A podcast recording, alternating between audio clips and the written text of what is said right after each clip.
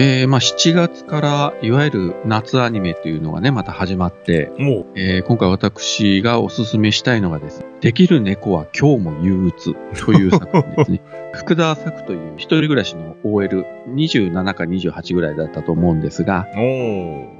えー彼女が飼ってる猫、えー名前がゆきち。で、このゆきちが家のことを完璧にこなすという。で、あのーうちの妻もこれハマってですね、原作にもアニメにも。で、えー見るたびにうちにもゆきちが欲しいと、毎日のように言っております。だから、あの、ゆきちが拾われてきた時に、そのマンションの中は完璧なゴミ屋敷やった。は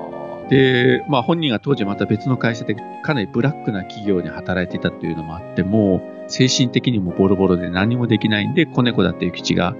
自分がやるしかないと思って、ゴミを片付けたり、おお米を研いだりとか、いろいろしていくという、まあ過去編のエピソードもね、あるんですけれども、楽しんで見ていただければ、まあ今期アニメの中ではかなりね、私としてはお勧めしたいと。みんなゆきちが欲しいね、必ず思うと思いますあ。。はい。では、また来週です。はい、また来週です。